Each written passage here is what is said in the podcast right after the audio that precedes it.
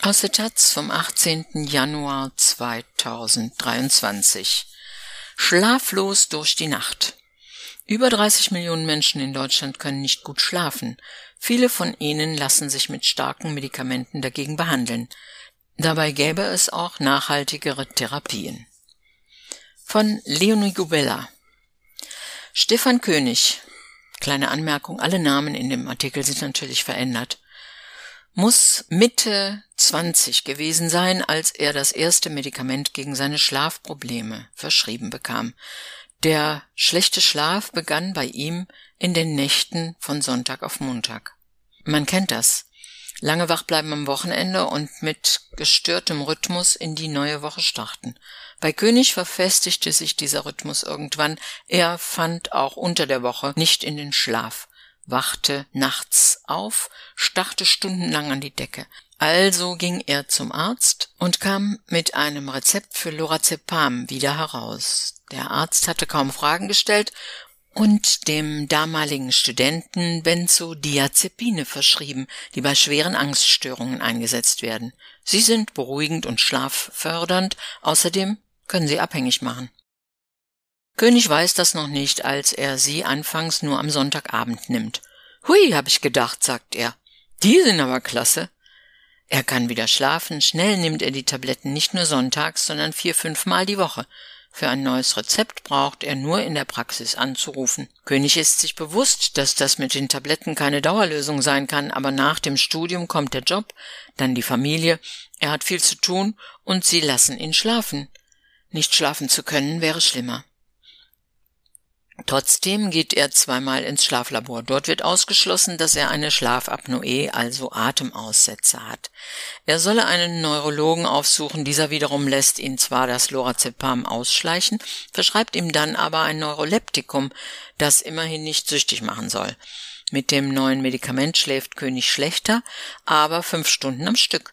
Allerdings kann seit vielen Monaten das Medikament nicht geliefert werden. Jetzt bekommt er Antidepressiva, die als Nebenwirkung schlafanstoßend sind. Trotzdem bringen sie ihm nichts.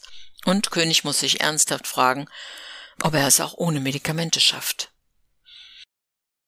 Schätzungsweise 34 Millionen Menschen in Deutschland können laut einer Erhebung der Krankenkasse DAK nicht gut schlafen. Etwa 1,5 Millionen nahmen im Jahr 2021 täglich Schlafmittel. Bei solchen Zahlen spricht man hierzulande immer gerne von einem Volksleiden oder einer gänzlich unausgeschlafenen Gesellschaft. Angemessen? Ja, sagt Schlafforscherin Christine Blume von der Universität Basel. Allerdings hätten nur etwa sechs bis zehn Prozent der schlecht Schlafenden auch eine Insomnie, eine ausgewachsene Ein- oder Durchschlafstörung. Dafür müssen die Probleme über einen langen Zeitraum mindestens dreimal die Woche auftreten.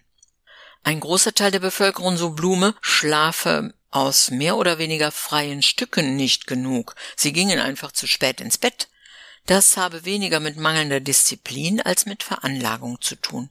Die meisten von uns präferieren eine Zubettgehzeit zwischen 23 und 1 Uhr. Davor fällt das Einschlafen oft schwer, sagt Blume. Dazu kommen soziale Aktivitäten, die oft bis spät in den Abend reichen, und dann müssen die Kinder um acht Uhr in der Schule sein, brauchen vorher noch ein Frühstück, danach pendeln zur Arbeit. Also ist man um sechs Uhr gezwungenermaßen wieder wach. Laut DAK haben sich die Schlafstörungen bei Erwerbstätigen seit 2010 signifikant verschlimmert.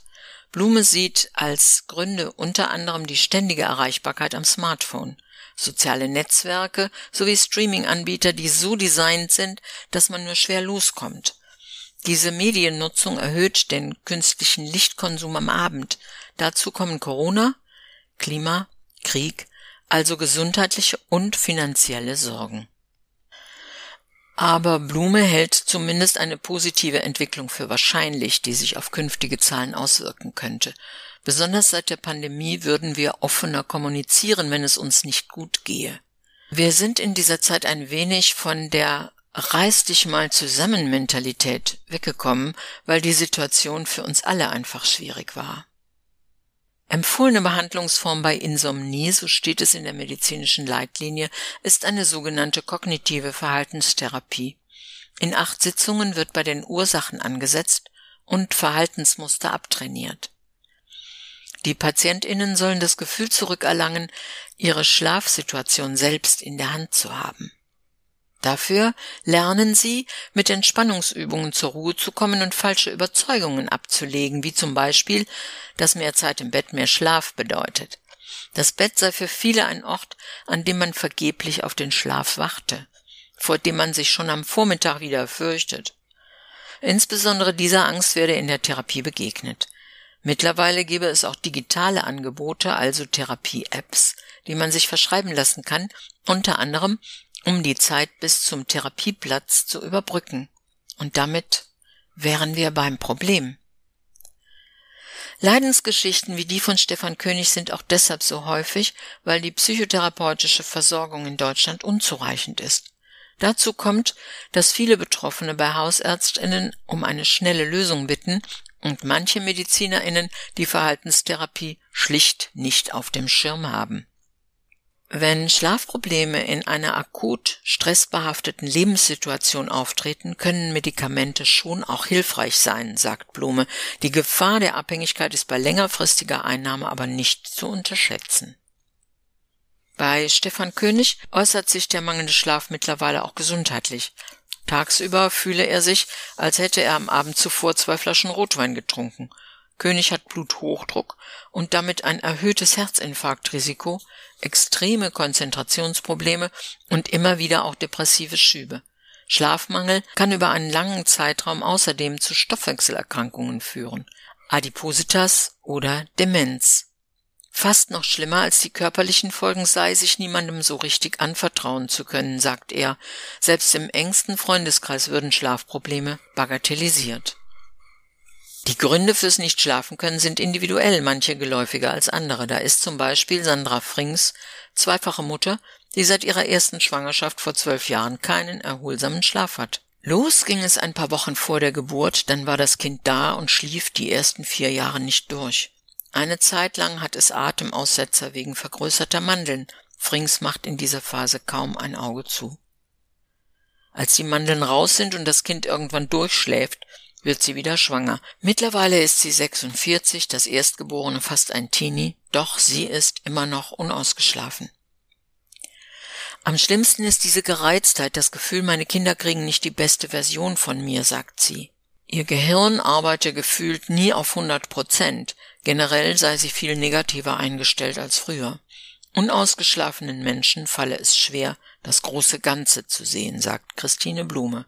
Zweifellos habe Schlafmangel Auswirkungen auf alles Zwischenmenschliche, die Ressourcen für die Selbstkontrolle schwinden. Forschende in den USA fanden kürzlich heraus, dass die Hilfsbereitschaft sinkt.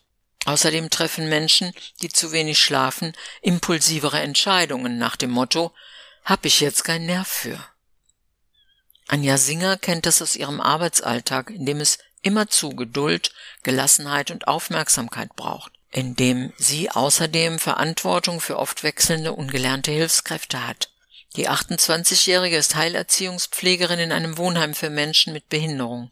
Im dritten Lehrjahr begannen die Bereitschaftsnächte und mit ihnen die Schlafstörungen. Man hat Dienstschluss um 22 Uhr, übernachtet dann in der Arbeit, fängt regulär um 6 Uhr wieder an und wenn in der Zwischenzeit was passiert, muss man halt raus.